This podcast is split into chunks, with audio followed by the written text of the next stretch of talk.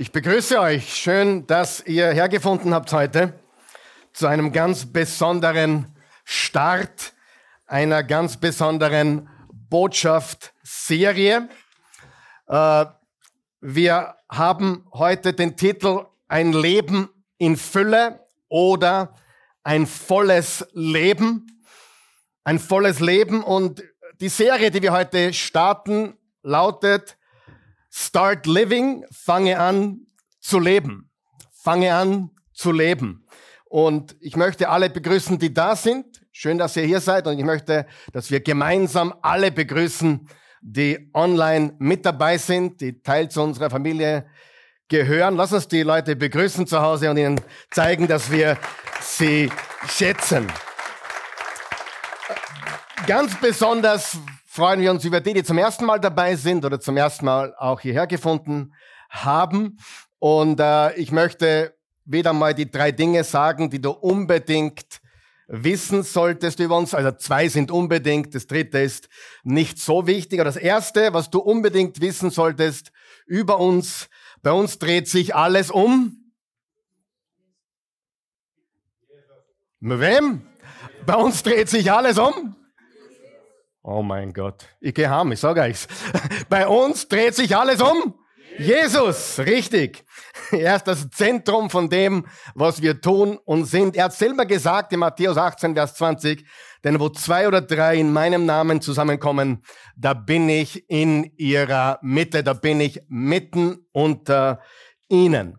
Das Zweite, was äh, ebenso wichtig ist, wir denken biblisch über alles. Wir denken biblisch über alles. Wir, wir denken nicht, was die Medien uns versuchen zu denken oder Menschen uns einsuggerieren. Wir wollen denken, biblisch denken über alles. Und ich habe einen interessanten Gedanken gehabt diese Woche. Ich hoffe, niemand wird mich jetzt steinigen oder irgendetwas. Aber die Titanic wurde von Experten gebaut. Danke fürs Kommen. Ich glaube, das sagt sehr viel, oder? Noch einmal. Ich doch, damit jeder das, lass es sickern. Die Titanic wurde von Experten gebaut. Das ist meine Predigt heute. Gefällt euch das? Die Titanic wurde von Experten gebaut, aber das ist nicht der Rest. Es gibt einen Rest meines Gedanken. Die Arche Noah wurde von Amateuren gebaut. Und in welchem Boot wärst du lieber gewesen? Danke fürs Kommen. Also wenn du immer noch den Experten zuhörst und nicht dem Wort Gottes, dann Prost und Mahlzeit. Amen. Denn wir gehorchen dem Wort Gottes. Er hat Noah gesagt, bau dieses Schiff. Noah hat noch nie vorher ein Schiff gebaut. Aber die, die die Titanic gebaut haben, das waren Experten. Was lernen wir daraus? Es ist besser, Gottes Wort zu folgen, als irgendwelchen sogenannten Experten. Wer ist noch mit mir? Nicht böse sein, ja, ich sage nur die Wahrheit. Wer weiß, dass das die Wahrheit ist? Die absolute Wahrheit, nicht böse sein, nicht schießen. Ich sag nur, das ist hundertprozentig, wie es ist. Die Experten, sogenannten Experten, haben oft die schlechtesten Ratschläge für dich und für mich. Das Wort Gottes gibt uns immer die besten Ratschläge, die besten anweisen. Also wenn du irgendwann einmal im Zweifel bist, soll ich das tun, was die Medien sagen, oder soll ich das tun, was Gottes Wort sagt, dann erinnere dich daran, dass äh, die Titanic von Experten gebaut wurde, die Arche Noah von Amateuren. Okay? Mehr sage ich dazu nicht. Und äh, wir gehorchen dem Wort Gottes, das lebendige Wort, das ist Jesus, und das geschriebene Wort, das ist die Bibel. Und drittens, das ist jetzt nicht ganz so wichtig, wir predigen und studieren hier Gottes Wort in Serien. Das heißt, wir nehmen ein Thema und wir sprechen darüber mehrere Wochen. Das tun wir am Sonntag. Am Mittwoch sind wir derzeit im Johannesevangelium. Das haben wir am letzten Mittwoch gestartet. Das wird sich wahrscheinlich über 30, 35 Wochen strecken. Die heutige Serie wird drei, vier, fünf Wochen dauern, aber wir nehmen immer ein Thema und reden ausführlich darüber. Und eine Frage, die mich schon seit langer Zeit beschäftigt, seit geraumer Zeit beschäftigt, ist, in welchem Zustand ist das Christentum? Das belastet mich schwer. Ganz ehrlich, es belastet mich schwer. Und wenn ich Christentum sage, meine ich, in welchem Zustand befinden sich die meisten Christen, in welchem Zustand befinden sich die meisten Jesus-Nachfolger, in welchem Zustand befinden sich solche, die sich als solche bezeichnen. Wer von euch weiß, Jesus hat gar kein Problem. Jesus hat überhaupt kein Problem. Jesus ist perfekt. Und ich glaube von ganzem Herzen, dass die meisten Menschen da draußen, die noch nicht im Reich Gottes sind, auch gar kein Problem mit Jesus haben oder so sehr mit Jesus haben, sondern eher damit, wie sie uns, die Repräsentanten von Jesus, wahrnehmen. Wie nehmen die Menschen da draußen seine Repräsentanten wahr? Das ist wirklich eine ganz wichtige Sache. Ein Politiker, der schon verstorben ist, hat einmal gesagt, ich habe kein Problem mit Gott, aber ich habe ein großes Problem mit seinem Bodenpersonal. Ja, und da ist was dran. Und drum, lass uns einmal ganz kurz reden, bevor wir jetzt richtig reinstarten. Ähm, was sind die beiden größten Bedrohungen, die beiden größten Bedrohungen der Kirche oder des Christentums? Und ich bin da gestolpert über ein Zitat, ein Zitat von Frank Turek, das ist ein amerikanischer Apologet, Autor, der hat alle möglichen Atheisten schon debattiert, ein gewaltiger Mann. Und er wurde gefragt, was ist das größte Problem des Christentums? Was ist das, die größte Gefahr des Christentums?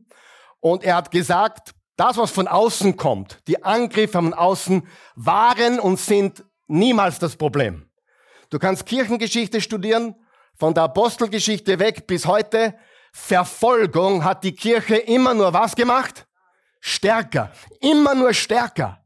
Je stärker sie gegen uns kamen, umso stärker wurden die echten Jesus-Nachfolger. Das war immer so seit den ersten Jüngern. Das heißt, wir brauchen nicht gegen Verfolgung beten. Im Gegenteil, wenn du in Regionen kommst, wo Christen schwer verfolgt werden, wo sie nicht einmal Bibel aufmachen dürfen, die beten nicht, dass die Verfolgung aufhört. Sie beten, dass sie stark bleiben inmitten der Verfolgung. Amen.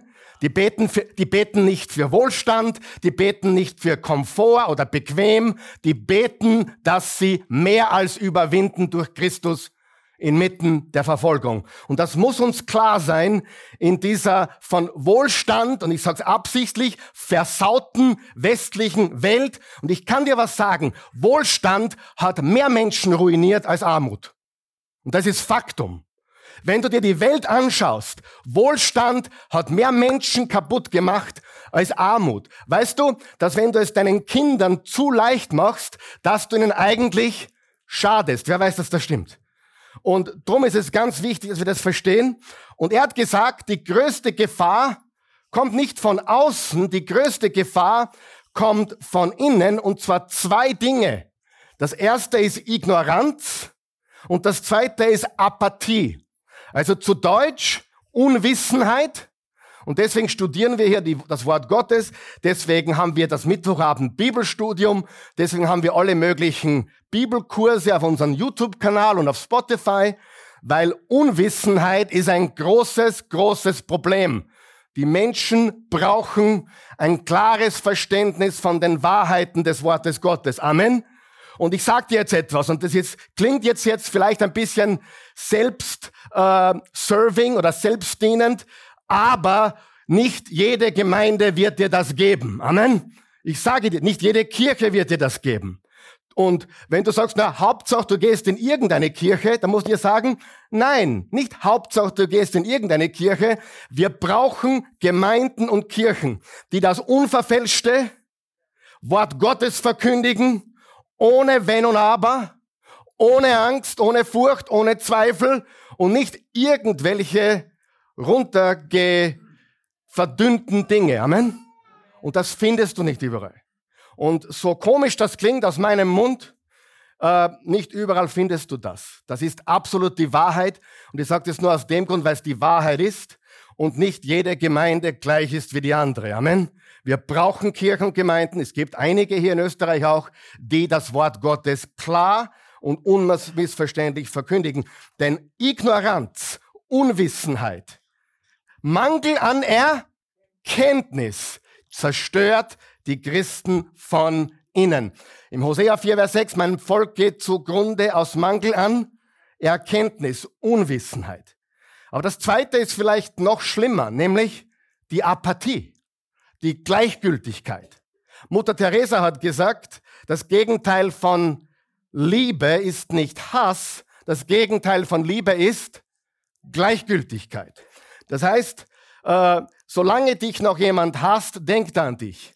Aber in dem Moment, wo er dir wurscht ist, aus und geschehen ist. Also wenn, wenn dir jemand egal ist oder wurscht ist oder gleichgültig ist, wenn du da hinausschaust in die Welt und dir ist egal, was du siehst, es ist dir gleichgültig, dann bist du lauwarm. Was hat Jesus gesagt? Werdet ihr doch heiß oder kalt? Aber weil ihr lauwarm seid, äh, spucke ich euch aus. Und das sind die beiden größten Bedrohungen, die das Christentum von innen selbst vernichten. Die Unwissenheit und die Gleichgültigkeit. Und die Frage ist jetzt, wie leben wir als Jesus-Nachfolger? Was ist echtes Leben? Wenn du dir die Welt anschaust, heute, jetzt in dem Zustand siehst, die meisten Menschen, gibst du mir recht, kämpfen ums Überleben. Überleben, richtig? Ein Überlebenskampf. Finanziell, in der Ehe, mit den Kindern. Es ist alles nur ein Überlebenskampf. Also 90 Prozent der Ehen, die ich kenne, wo ich reinschauen darf, das ist keine Ehe wirklich, das ist ein Überlebenskampf. Da geht's wirklich nur mehr darum, wie schaffen wir heute wieder durchzukommen, um uns nicht gegenseitig umzubringen, okay?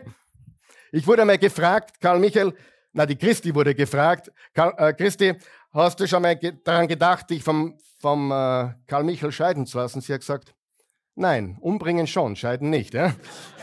nein, hat, das habe ich jetzt ein bisschen erfunden, weil es funny ist. Ähm, aber es ist so. Also Überleben. Die meisten Menschen kämpfen ums Überleben.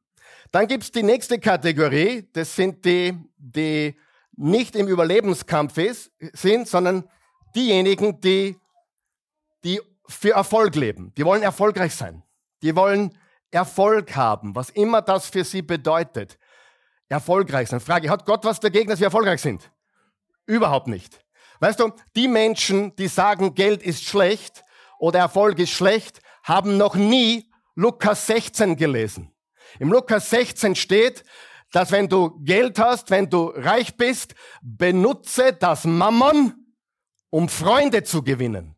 Weißt du, dass du reich bist, um Menschen für Jesus zu gewinnen? Wer wusste das? Wenn du Geld hast. Wenn du reich, hat Jesus selber gesagt. Und Paulus hat nicht gesagt, äh, Geld ist die Wurzel allen Übels, sondern was hat er gesagt? Geldgier ist die Wurzel allen Übels. Das ist ein großer Unterschied, oder? Du kannst nämlich auch gierig sein und pleite sein, stimmt es? Wer vielleicht kennt ein paar Menschen, die richtig pleite sind und richtig gierig sind dann kennst du auch ein paar wenige Leute vielleicht, die sehr viel haben, aber durchwegs recht großzügig sind, oder? Und das heißt, die Geldgier hat nichts mit haben oder nicht haben zu tun. Es hat mit unserem Herz zu tun. Und Gott ist nicht gegen Geld haben, Gott ist nicht gegen Reichtum, Gott ist nicht gegen Erfolg.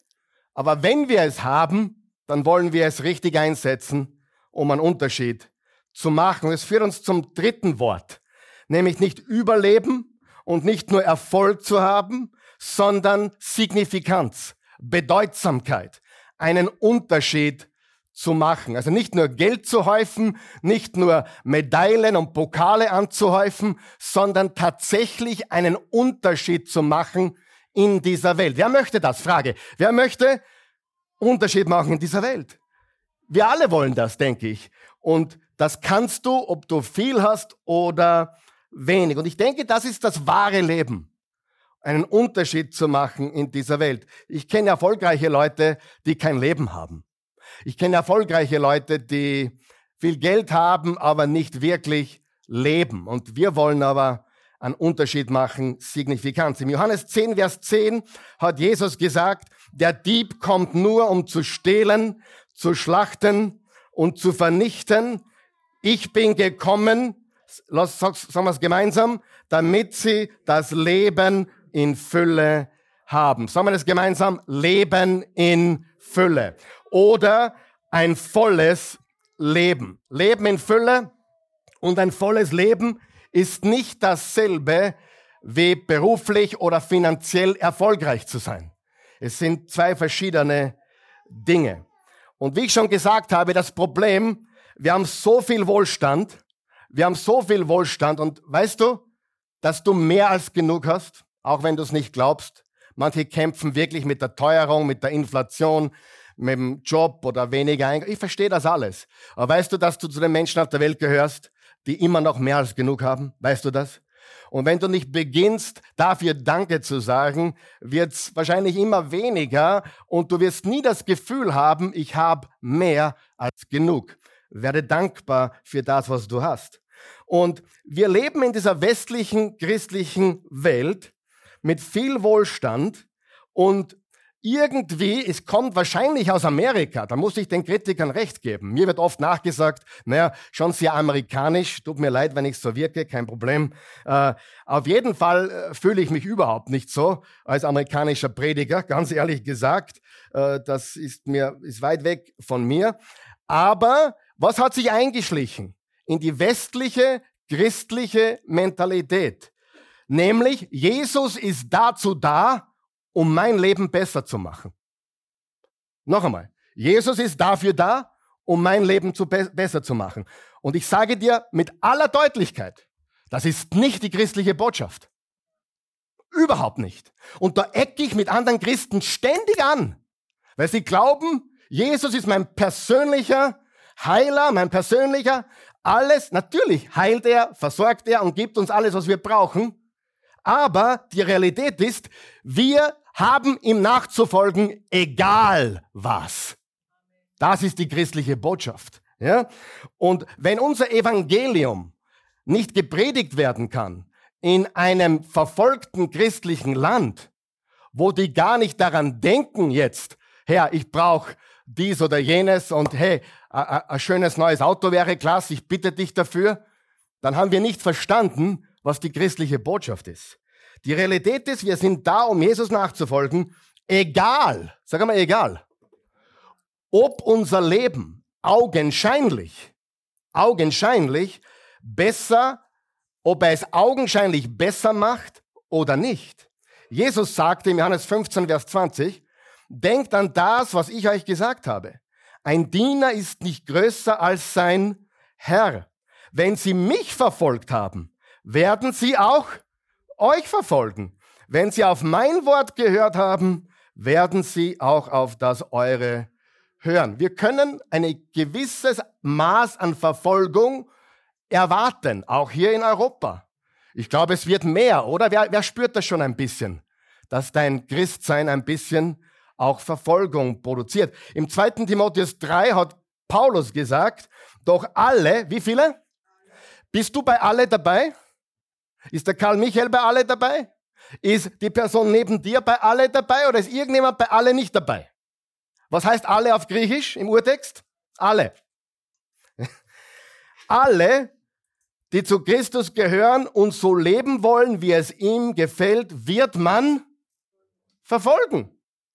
Also hier ist wirklich ein ganz großes Problem unter Jesus-Nachfolgern, in der westlichen Welt. Die westliche Welt hat ein großes Maß an Selbsthilfe, Selbstverbesserung und Selbstverwirklichung hineinfließen lassen in die christliche Botschaft. Aber nächste Woche werden wir lernen, dass Jesus gesagt hat, wer sein Leben gewinnen will, muss es verlieren. Und wer jemand sein will, muss sein Leben verlieren leugnen. Amen. Also die christliche Botschaft ist eine ganz, ganz interessante und eine ganz, ganz wichtige. Und ich nehme es gleich vorweg. Das Leben mit Jesus ist besser als ohne Jesus. Amen. Und es wird tatsächlich besser, aber nicht immer so, wie wir glauben, dass es besser wird, sondern wirklich besser. Und vor allem, es macht dich und mich besser im Leben.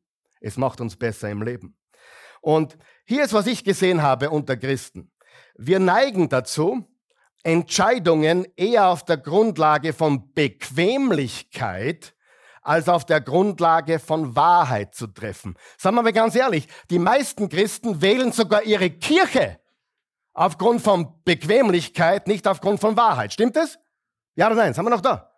Meistens ist, warum wir etwas tun als Christen, nicht wegen der Wahrheit, sondern wegen der Bequemlichkeit, ob es mir schmeckt, ob es mir persönlich gefällt und so weiter. Und jetzt ist die Frage, ich glaube, sie wird eingeblendet, treffe ich als Jesus-Nachfolger Entscheidungen, die Entscheidungen, die ich treffe, eher aufgrund von Bequemlichkeit oder Wahrheit? Sagen wir das gemeinsam.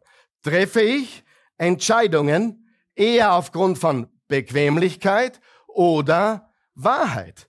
Bin ich bereit zu opfern? Bin ich bereit, Opfer zu bringen? Bin ich bereit, mich selbst zu verleugnen ein Stück weit? Bin ich bereit, mein Leben zu verlieren, um ein größeres, besseres zu gewinnen? Weißt du was? Jesus macht dein Leben tatsächlich besser. Aber das ist nicht die Botschaft des Christentums. Das Ergebnis ist, es wird tatsächlich besser. Ich habe nicht gesagt reicher, ich habe nicht gesagt mehr Geld, ich habe nicht gesagt mehr Prestige, mehr Status, aber unterm Strich viel besser. Stimmt das ja oder nein?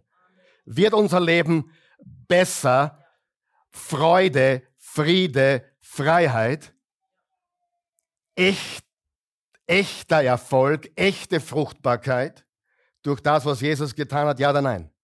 Aber noch einmal, die Botschaft des Christentums ist nicht, Jesus ist dazu da, damit dein Leben besser wird. Die Botschaft ist, leg dein Leben nieder, folge ihm nach, denn das ist das Allerbeste. Amen. Das Allerbeste ist Jesus nachzufolgen. Freunde, kostet es Jesus nachzufolgen, ja oder nein? Noch einmal, kostet es Jesus nachzufolgen? Sagen wir es gemeinsam. Jesus nachfolgen kostet, aber, sag einmal aber, ihm nicht nachzufolgen kostet weit mehr. Amen. Weit mehr, richtig? Ja oder nein? Das heißt, wir, wir haben einen Preis zu bezahlen. Wir wissen, dass der eine Preis nicht immer leicht ist. Jesus nachzufolgen ist manchmal schwer. Aber glaube mir, all along ist dein Leben viel, viel schwerer. Vor allem am Ende deiner Tage, wenn du nicht für ihn gelebt hast. Stimmt das? Hundertprozentig. Jesus nachfolgen kostet. Ihm nicht nachzufolgen kostet viel, viel, viel mehr. Deswegen unser Weg ist nicht der Weg der Bequemlichkeit, sondern der Weg der Wahrheit. Nicht der Komfort ist im Vordergrund, sondern die Wahrheit oder der Wille Gottes. Was ist dein Wille für mein Leben? Ähm, Matthäus 16, Vers 25. Denn wer sein Leben unbedingt bewahren will, wird es verlieren.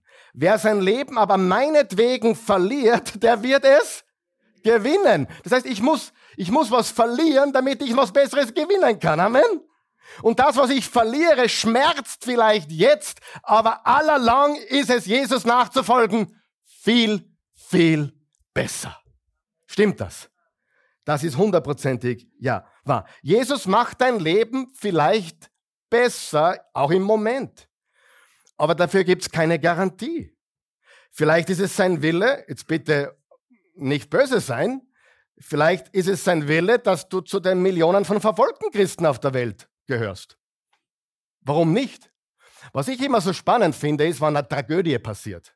Kind stirbt oder, oder, oder schwerer Unfall oder, und, und, und die Leute fragen sich ständig, warum ich? Sie fragen sich das aber nicht, wann es im anderen Dorf passiert.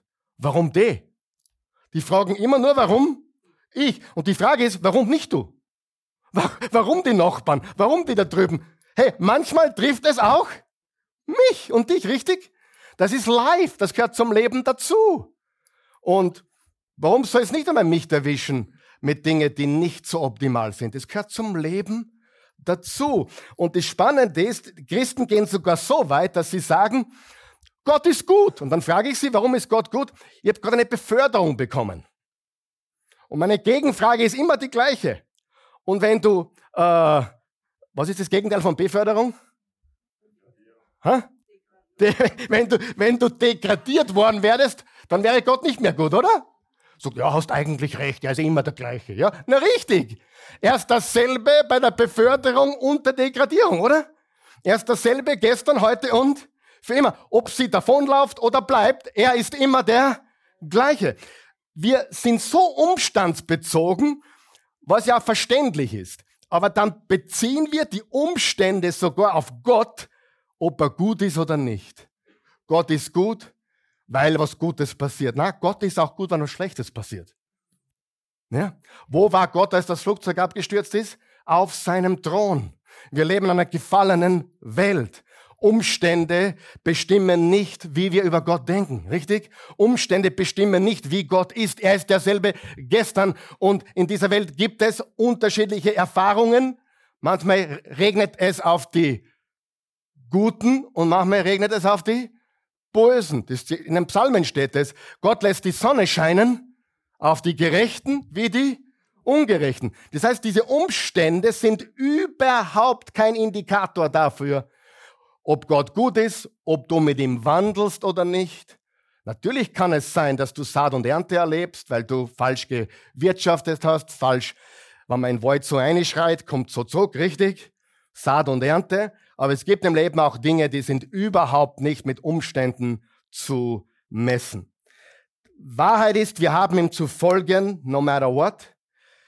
Und diese Botschaft müssen wir deutlicher machen. Wir dürfen, wir dürfen den Menschen keine falschen, leeren Versprechungen geben, wie es ich auch früher vor 20 Jahren getan habe. Folge Jesus und er wird alles in deinem Leben gut machen. Wer weiß, dass das nicht stimmt? Folge Jesus und er wird nicht alles sofort gut machen. Manche Dinge müssen zuerst in deinem Hirn verändert werden. Drum steht im Römer 12, Vers 2, erneuert euer Denken, euer Gedankengut. Epheser 4, Vers 23, seid erneuert in eurem Sinn. Legt dir ein bisschen Wahrheit zu, Weisheit zu und dein Leben wird sich verändern, richtig? So. Und, aber ich kann euch beruhigen, ich bin von ganzem Herzen überzeugt, dass dieses Leben mit Jesus Christus das bessere Leben ist. Echtes Leben, viel besseres Leben, aber nicht, dass wir uns oft vorstellen oder manchmal werden auch unsere Vorstellungen enttäuscht, aber das Leben ist ein ganz anderes und vor allem du hast einen ganz anderen Antrieb. Wenn ich in der Früh aufstehe, dann freue ich mich auf das Leben. Dann freue ich mich, dass ich eine Beziehung mit ihm habe. Dann freue ich mich, ich habe Frieden, ich habe Freiheit. Ich habe aber auch Probleme. ich werde auch Probleme. Und äh, ja, es ist so. Das erinnert mich an den jungen Knaben, äh, der war zehn Jahre, sein Papa war Pastor und hat gesagt, du Papa, ich glaube, ich glaube, es ist Gottes Wille, dass es nur kleine Gemeinden gibt. Sagt der Bur, warum kommst du auf das? Wir wollen eine große Kirche haben. Na, du selber hast gesagt, kleine Gemeinde, kleine Probleme, große Gemeinde, große Probleme. Ja oder nein? Das gleiche gilt auf die Familie. Wer hat ein Kind? Ja, wer hat sechs Kinder? Sieben, acht? Wer von euch weiß, drei Kinder sind dreimal so viel. ich will nicht sagen Probleme, sie sind ein wunderbarer Segen, richtig? Wer weiß, die Kinder sind ein Segen vom Herrn. Und wer von euch weiß, das Leben wird nicht leichter mit dem zweiten Kind. Und mit dem dritten Kind wird es auch nicht leichter, mit dem vierten auch nicht. Das heißt, wenn ich keine Probleme habe, dann muss ich auschecken. Das erinnert mich an die nächste Geschichte. Da kam ein, ein Mann zu, eine Frau kam zu einem Pastor, wahre Geschichte, sagt, du, ähm, Pastor, ich habe so viele Probleme, bete bitte, dass ich keine Probleme mehr habe. Und er legte die Hände auf und sagte, Vater im Himmel, nimm sie jetzt sofort zu dir. Der einzige Weg, der einzige Weg, keine Probleme mehr zu haben, ist am Friedhof. Richtig? Der einzige Weg. Dort hast du dann keine Probleme mehr. Ja? ich rede jetzt nicht vom Leben nach dem Tod, ich rede jetzt rein von hier. Die Probleme, die irdischen Probleme sind mit deiner Beerdigung beerdigt. Solange wir hier leben, gibt es Höhen und Tiefen, Berge und Täler. Ja oder nein? Und weißt du was? Ich habe gemerkt, die gesegnetesten, die kraftvollsten, die weisesten Menschen sind auch diejenigen oft oder fast immer, die mehr erlebt haben, die es teilweise schwieriger hatten. Weißt du, es gibt Menschen, äh, die haben ein, ein behindertes Kind. Und weißt du, was ich weiß über diese Menschen? Die haben eine Weisheit, die du und ich nicht haben. Oder ein verstorbenes Kind. Menschen, die ein totes Kind haben, verstehen was vom Leben, was du nicht verstehst. Weißt du das? Menschen, die krebskrank sind, verstehen plötzlich etwas über das Leben, was sie vorher nicht verstanden haben. Ich war noch nie krank in meinem Leben. Danke, Jesus. Ich habe andere Sachen erlebt, aber ich war noch nie in meinem Leben so krank, dass ich nicht mehr weiter wusste. Und Faktum ist, ich weiß nicht, wie es ist, mit einer Krankheit leben zu müssen, die nicht weggeht. Ich weiß es nicht. Aber ich weiß, dass der Mensch Dinge weiß, die ich nicht weiß. Richtig? Das ist so. Und drum dieses Leben ist das Bessere. Wir sind mehr als Überwinder. Wir haben einen ganz anderen Antrieb, eine andere Motivation. Im Johannes 12, Vers 25 sagt Jesus, wer sein Leben liebt, verliert es. Und wer sein Leben in dieser Welt hasst, wird es bewahren ins ewige Leben. Äh, die neue evangelistische Übersetzung sagt, wer sein Leben liebt, wird es verlieren. Aber wer sein Leben in dieser Welt gering achtet, wird es für das ewige Leben erhalten. Liebe Freunde, ich habe es euch schon bewusst, wir sind bereits im zweiten Monat des neuen Jahres. Wir können gar nicht mehr reden von einem neuen Jahr in Wirklichkeit. Wir sind im Februar 2024. Januar ist schon vorbei.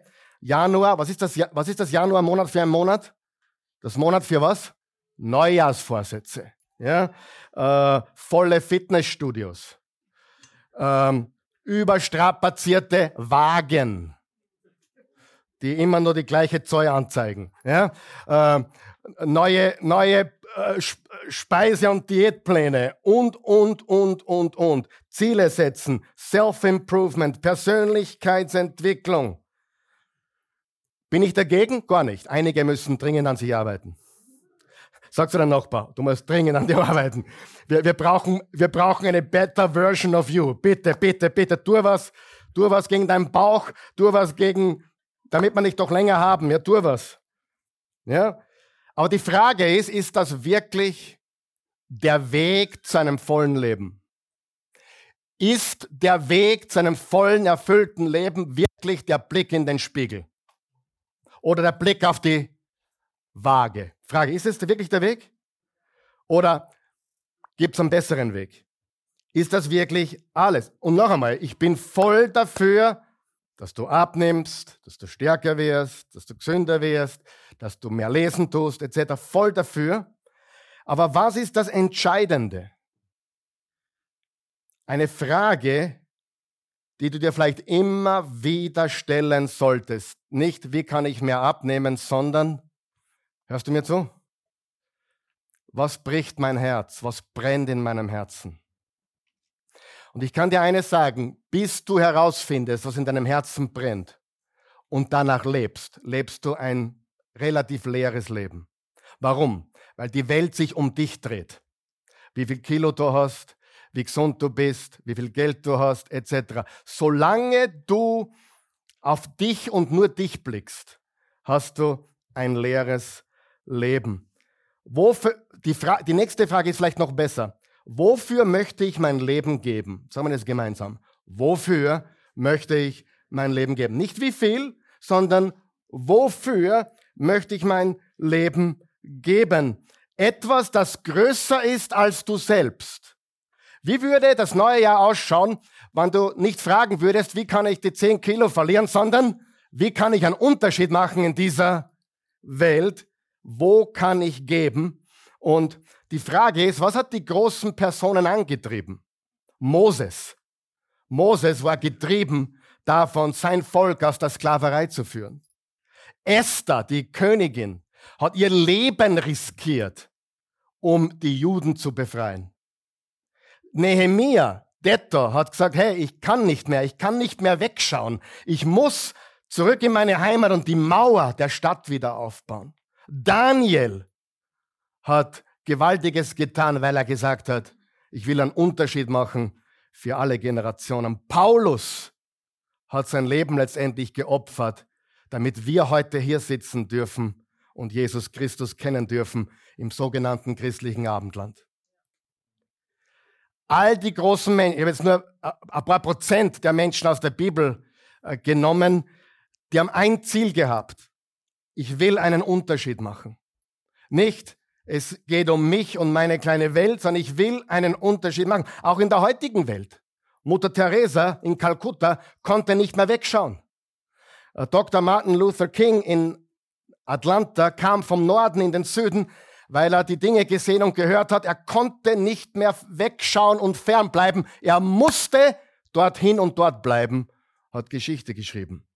Viele meiner Freunde und einige von eurer Freunde in Antakya, wo übermorgen das einjährige, die ein, man kann jetzt sagen Jubiläum, um Himmels Willen, aber du weißt, ein Jahrestag der verheerenden Erdbeben. Ja, wir haben jetzt einen aus unserer Gemeinde dort, das ist der Engin.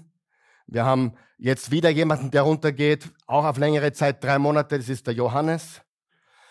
Viele unserer Freunde und Bekannten sind dort hingezogen aus Amerika, aus der ganzen Welt, um dort den Menschen zu helfen, ihre geliebte Stadt wieder aufzubauen. Weißt du, was sie alle gemeinsam haben? Sie können nicht mehr wegschauen.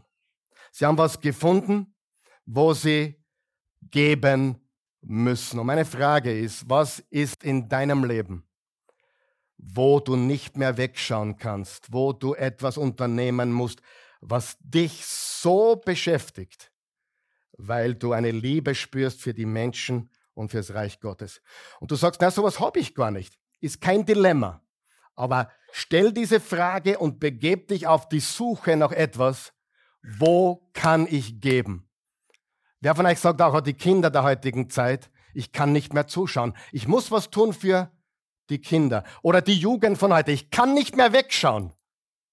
Ich muss etwas unternehmen. Diese Menschen lebten nicht für Erfolg, sie erlebten dafür einen Unterschied zu machen. Bedeutsamkeit. Freunde, sie machten sich nicht wichtig, sie waren wichtig. Hast du mich verstanden? Sie machten sich nicht wichtig. Wer kennt aber Wichtigmacher in der heutigen Zeit? Ähm, in der Gemeinde gibt es eh niemanden. Ich sage nur allgemein. Wer weiß, dass es viele Wichtigtuer und Wichtigmacher gibt. Aber Wichtigtuer und Wichtigmacher sind selten wichtig. Und wichtige Menschen tun selber, äh, wichtige Menschen sind selten Wichtigtuer. Richtig? Das ist die Wahrheit. Sie wurden alle von Gott verwendet, um einen Unterschied zu machen. Sie konnten ihren Mund nicht mehr halten. Wem geht auch manchmal so, du kannst deinen Mund nicht mehr halten. Du kannst nicht mehr wegschauen. Und weißt du, Jesus, er legte sein Leben nieder. Und für, wofür möchtest du, dass sich die Menschen am Ende deines Lebens an dich erinnern und dir dafür danken? Wenn du 80, 90 bist und die Leute stellen sich an und sagen, hey, ich möchte mich nur bedanken bei dir, danke. Wofür sollen sie dir danken? Ja? Oder wer sagt, na, ich wollte nur vorbeischauen, ich habe gehört, du bist zu reich geworden. Gratuliere. Wer weiß, das wird nicht passieren. Äh, äh, niemand bei der Beerdigung wird sagen, wir sind so stolz auf ihn, er wurde so reich. Oder wir sind, sind so stolz auf ihn, er hat so viel gearbeitet. Oder wir sind so stolz auf ihn oder auf sie, weil er war so fit sein ganzes Leben. Er war so cool, er hat ein Sixpack gehabt. Wow! Und vor allem, er kannte die Bibel fast auswendig. Super. Nein! Wer weiß, nein, nein, nein! Was hören wir bei Beerdigungen? Was hat dieser Mensch für einen Unterschied gemacht in meinem und deinem Leben? Amen. Das ist, was hängen bleibt. Nicht wie viele Euros du verdient hast, sondern wie groß der Unterschied ist, den du gemacht hast. Sind wir noch wach heute? Und das können wir alle, egal wer wir sind. Und du musst jetzt noch nicht wissen, was diese Sache ist, aber denk drüber nach. Was könnte das sein, wo ich mich einklinke, wo ich extra investiere und gebe und mitwirke? Was ist das? Und irgendwas musst du dafür aufgeben. Aber es macht dein Leben lebenswert. Das, was der Eugen letzten Sonntag gesagt hat bei der Kollekte, war nicht abgesprochen. Aber es hat mich sehr, sehr berührt. Und äh, er ist wirklich einer der größten Geber hier in der Oase. Aber er ist bei Weitem nicht der Größtverdiener in der Oase. Das kann ich auch sagen. Gibt es einige, die verdienen weit mehr.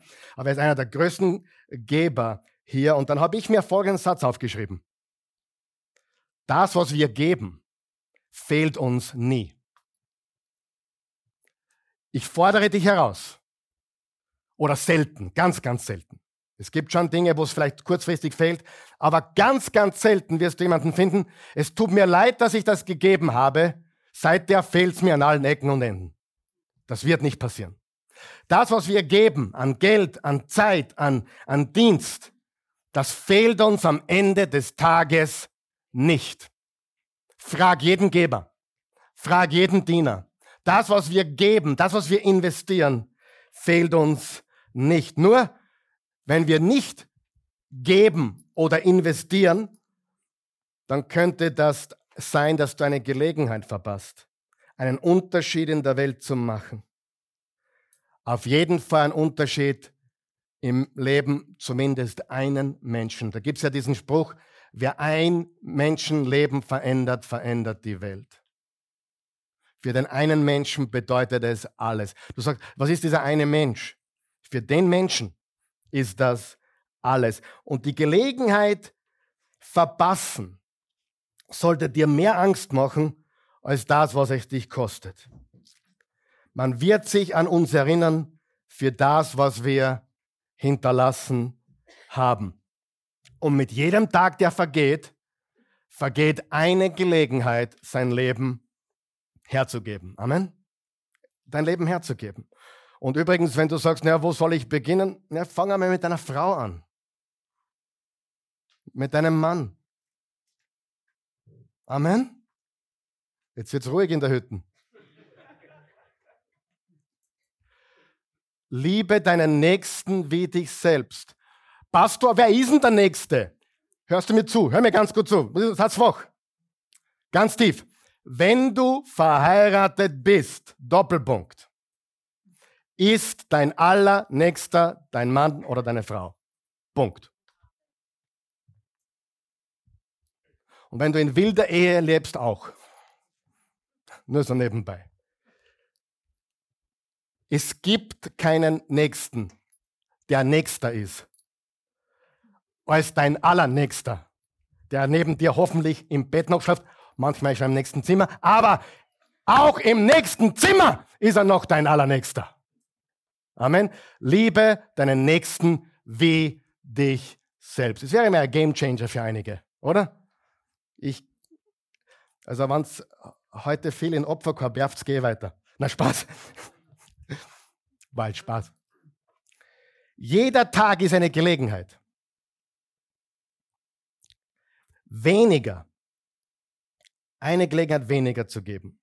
Ich war früher ein ganz großer Zielesetzer. Bitte setzt euch hier, einige brauchen dringend Ziele. Aber meine, meine Fragen sind ganz anders. Was brennt in mir? Was bricht mein Herz? Wo muss ich mich einbringen? Wo kann ich meinen Mund nicht mehr halten? Wo kann ich nicht mehr wegschauen? Übrigens zum Thema Ziele setzen.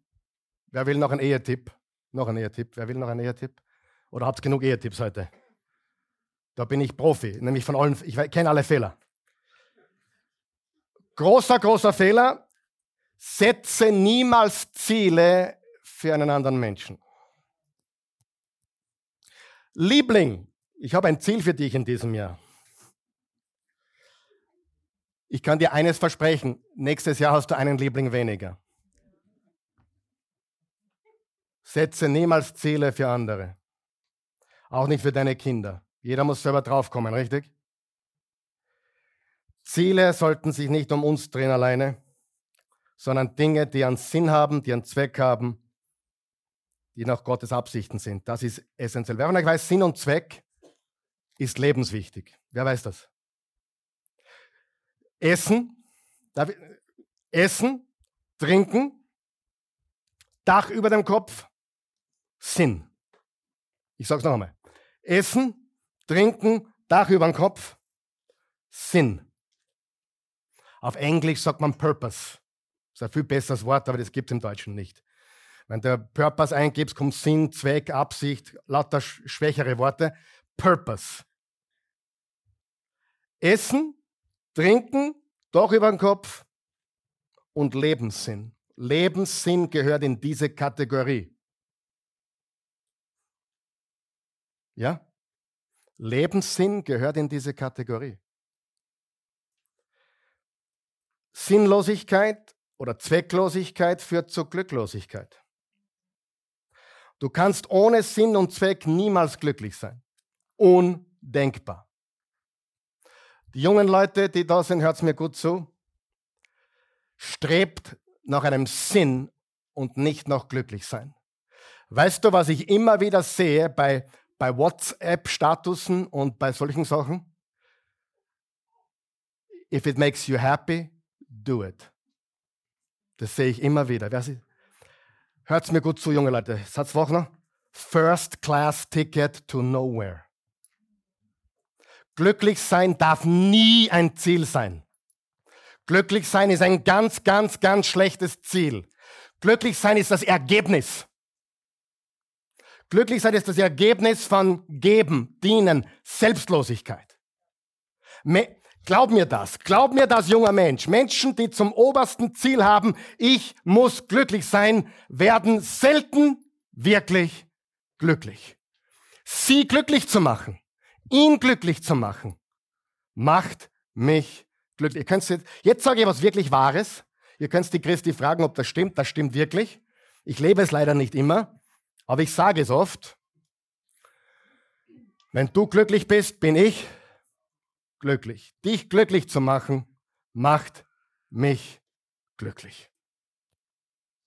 Glücklich, glücklich sein ist ein ganz schlechtes Ziel.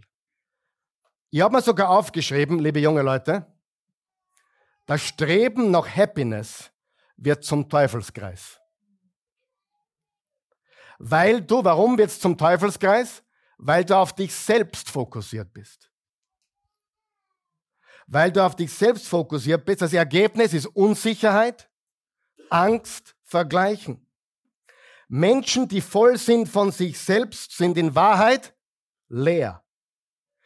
Dem Glücklichsein nachjagen macht dich wahrscheinlich unglücklich. Du hupst von Bett zu Bett, zum Beispiel, oder von Abenteuer zu Abenteuer.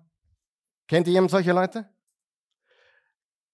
und jagen dem Glücklichsein nach und werden dabei nicht glücklich. Ich kann dir sagen, Jesus hat gesagt, Füllen wird erfüllt oder geschieht durch Entleeren. Zunehmen geschieht durch Abnehmen. Gewinnen geschieht durch Verlieren. Und das ist paradox. Und ihr könnt es mal glauben, ich frage mich ständig, Warum gibt es so viele Christen, die so unglücklich sind?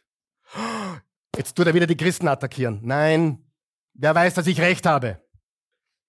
So viele Christen sind unglücklich, depressiv, deprimiert. Wer weiß, dass das stimmt? Helft's mir. Ganz einfach deswegen, weil sie auf sich selbst fokussiert sind, nicht auf Dienen und Geben.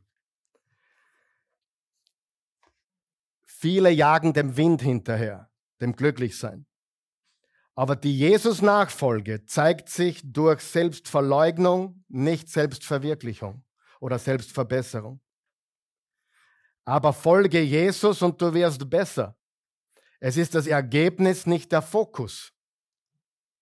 Folge Jesus und du wirst glücklich. Wer glaubt das? Aber es ist das Ergebnis, nicht der Fokus. Ich folge Jesus und nicht dem Glücklichsein.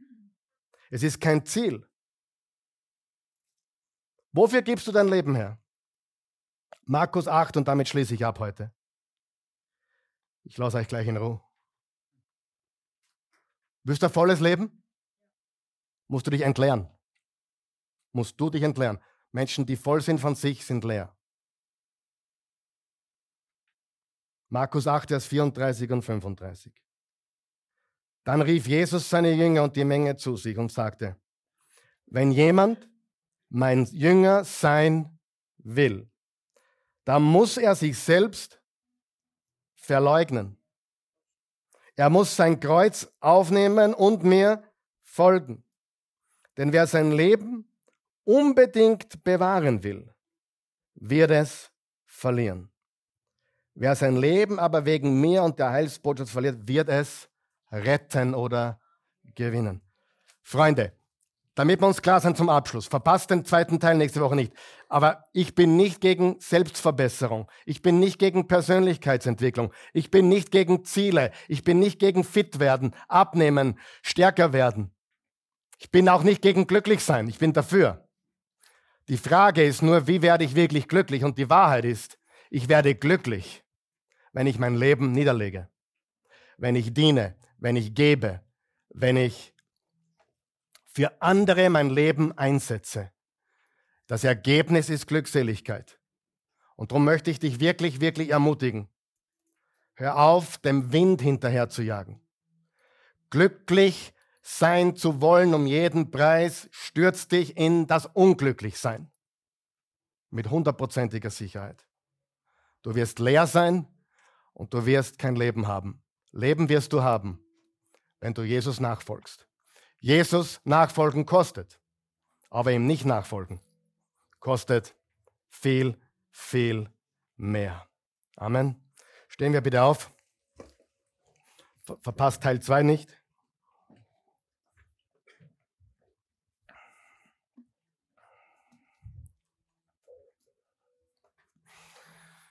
Vater im Himmel, ich danke dir für jeden Menschen hier, für jeden Menschen zu Hause zugeschaltet. Ich bitte dich jetzt, dass du zu unseren Herzen sprichst, dass du uns zeigst, was dein Wille ist, was der Sinn und Zweck für unser Leben ist, dass du uns über die nächsten Tage auf auch aufzeigst,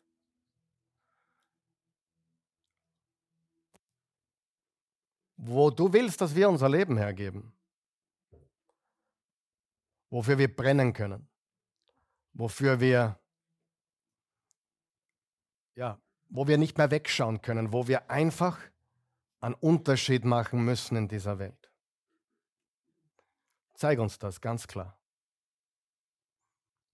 bitte dich, dass du uns hilfst, diese herausfordernden Worte von Jesus, sein Leben zu verleugnen, damit wir es gewinnen, dass du uns hilfst, das auch wirklich umzusetzen. Hilf uns, es umzusetzen zu Hause, daheim, bei unserer Frau, bei unserem Mann, bei unseren Kindern und hier in der Gemeinde, in der Oase, in dieser Kirche. Hilf uns, zu erkennen, es geht nicht um uns, es geht darum, dass wir gemeinsam einen Unterschied machen in dieser Welt. Lass uns erkennen, dass die Jagd nach Glücklichsein nicht glücklich macht. Dir zu folgen kostet, aber dir nicht zu folgen kostet noch viel, viel, viel mehr. Wenn du hier bist heute und du bist überhaupt noch ganz weit weg. Du hast keine Beziehung zu Jesus. Du hast keine Beziehung zum lebendigen Gott. Dann wollen wir dich einladen, diese Beziehung einzugehen. Jesus hat uns eingeladen, alle, folgt mir nach. Das heißt, du musst nicht alles verstehen. Du musst nicht alles hundertprozentig glauben. Jesus ladet dich tatsächlich ein, ihm zu folgen, ihm zu vertrauen und er wird dir dann Dinge zeigen. Er wird dich in die Wahrheit führen durch seinen Geist. Wenn, und die Wahrheit macht uns frei. Wenn du das möchtest, bitte bete mit uns dieses Gebet. Vater im Himmel, ich komme zu dir, wie ich bin, in Jesu Namen. Jesus, du bist der Sohn Gottes. Du bist der Weg. Du bist die Wahrheit. Du bist das Leben. Das glaube ich. Ich bekenne dich jetzt als meinen Herrn und Erlöser. Ich glaube, Du bist am Kreuz gestorben. Auch für mich. Auch für meine Sünden. So wie, so wie für die Sünden der ganzen Welt. Ich glaube an dich. Ich bekenne dich. Mein Herr und mein Gott. Ich gebe dir mein Leben und ich empfange deines. Ich bin überzeugt, dass das ein unglaublich guter Tausch ist. Dass das viel, viel besser ist. Und ich bin mir sicher, dass mir jetzt vergeben wurde, dass ich frei bin von Schuld. Meine Sünden sind weggewaschen. Ich bin jetzt frei von Schuld. Ich bin herausgekauft aus der Finsternis, aus dem Reich des Todes. Ich wurde jetzt versetzt. Das Reich des Lichts, das Reich des Lebens, das Reich des Sohnes Gottes. Jesus, du bist mein König. Du bist der König aller Könige. Du bist mein König. Ich gehöre jetzt dir. In Jesu Namen. Amen. Amen. Das gebetet hast, bist ein Kind Gottes geworden. Das Alte ist vergangen. Im 2. Korinther 5, 17 steht, ist jemand in Jesus Christus, ist ein neuer Mensch. Das Alte ist vergangen. Neues ist geworden. Lass uns nochmal beten. Wir haben noch Zeit ein bisschen. Lass uns beten für uns alle, die wir heute diese herausfordernden Worte gehört haben von Leben niederlegen, sich selbst verleugnen, sein eigenes Leben verlieren und aufgeben und das Bessere gewinnen. Und nicht, nicht nur Erfolg anstreben, sondern echte, echte Bedeutsamkeit, echte Signifikanz. Einen Unterschied zu machen in dieser Welt. Jesus. Herr Jesus. Ich glaube, ich glaube, dass du möchtest, dass ich mein Leben gebe, dass ich ein Diener werde. Mach mich zu einem Unterschiedmacher. Für viele Menschen, für wenige Menschen, egal für einen Menschen. Aber lass mich nicht nur für mich leben. Benutze mich, einen Unterschied zu machen im Leben von Menschen in dieser Welt. Ich bin ein Unterschiedmacher. Ich bin bedeutsam. Ich mache einen Unterschied. Verwende mich. und hilf mir, gute Frucht zu bringen für dich und dein Reich. In Jesu Namen. Amen.